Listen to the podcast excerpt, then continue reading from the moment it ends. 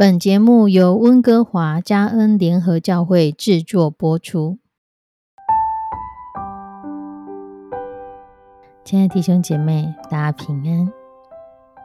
不知道你有没有被误解、抹黑或是羞辱的时候呢？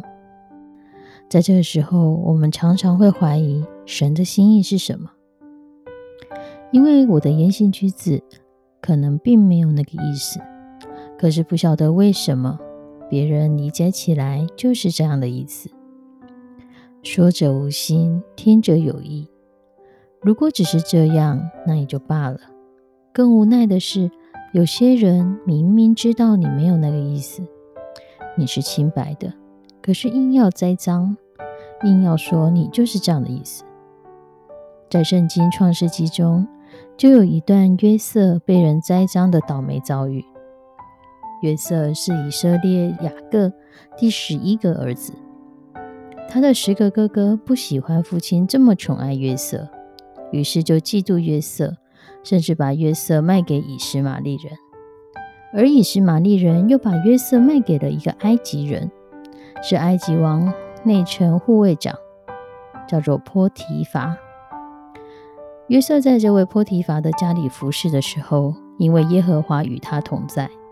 约瑟凡事亨通，他的主人因此非常的信任他，把一切所有的都交在约瑟的手里，其他的事一概不管。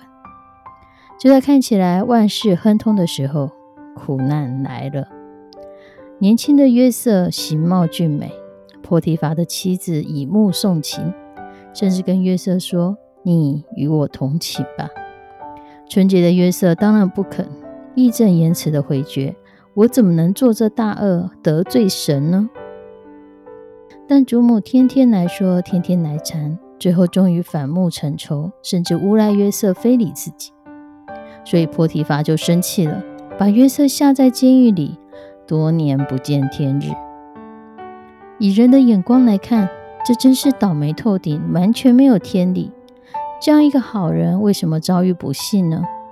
神既然使约瑟脱离了哥哥们的恶毒，在波提乏面前蒙恩，为什么又兴起波提乏的妻子来使约瑟落难呢？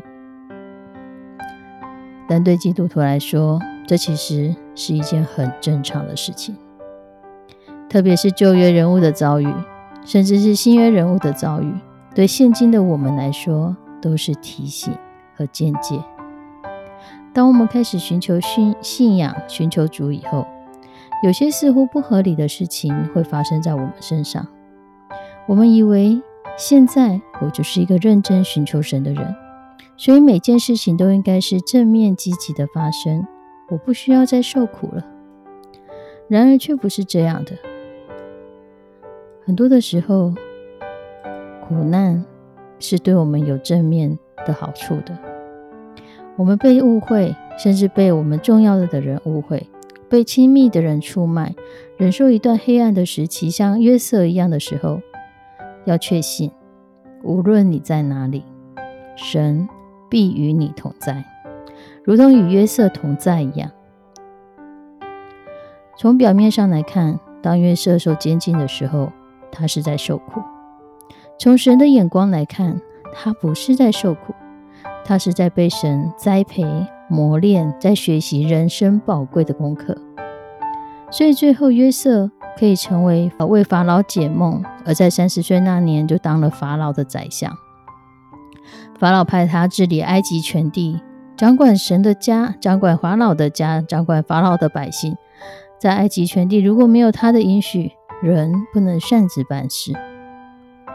弟兄姐妹，如果我们没有长远的眼光，我们就会觉得约瑟真是太可怜了，被最亲爱的哥哥出卖，被主人家的夫人给陷害，还被白白关了这么多年。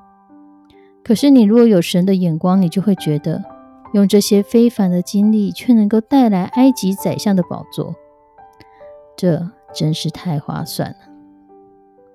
因为如果没有在监禁当中所学习的功课，约瑟又怎么能够预备好？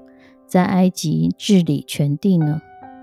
那是不可能的，因为原本的约瑟是一个看见什么就说出来的年轻人，所以才会遭到自己哥哥们的记恨。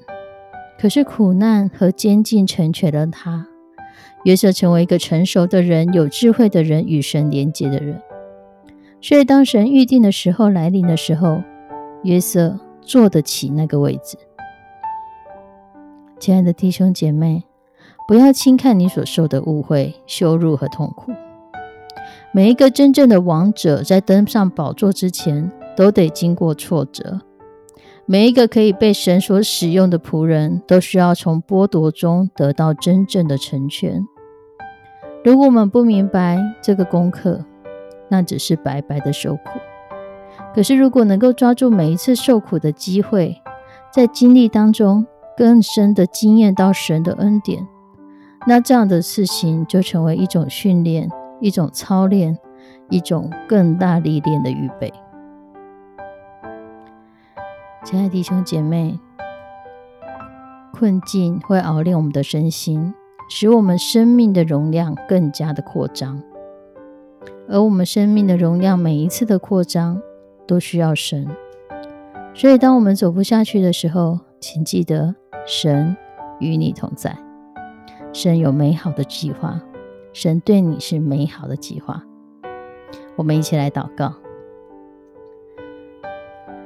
慈悲我们的上帝，我们要将每一个收听这个节目的弟兄姐妹都交托仰望在你的手中。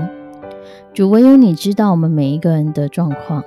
主，你也将我们所遇到的困境，我们都全然的交托仰望。主就让我们一步一步的在领受你的恩典，一步一步的支取你的恩典，因为我们相信，在每一天日常生活中，我们所遭遇的每一件事情，都是你更祝福我们的机会。无论是好事坏事，主你与我们同在，我们就一无所惧。无论是怎样的磨练，怎样的训练，主当我们深知主这些都是对我们生命有益的时候，我们就不再抱怨。因我所知，这事是出于你，我们就闭口不言。求你的圣灵来帮助、带领、保守我们。献上我们的祷告，祈求奉主耶稣基督的圣名，阿门。亲爱的弟兄姐妹，愿神帮助我们在磨练当中，也使我们喜乐，扩张我们生命的容量。我们下次再见，拜拜。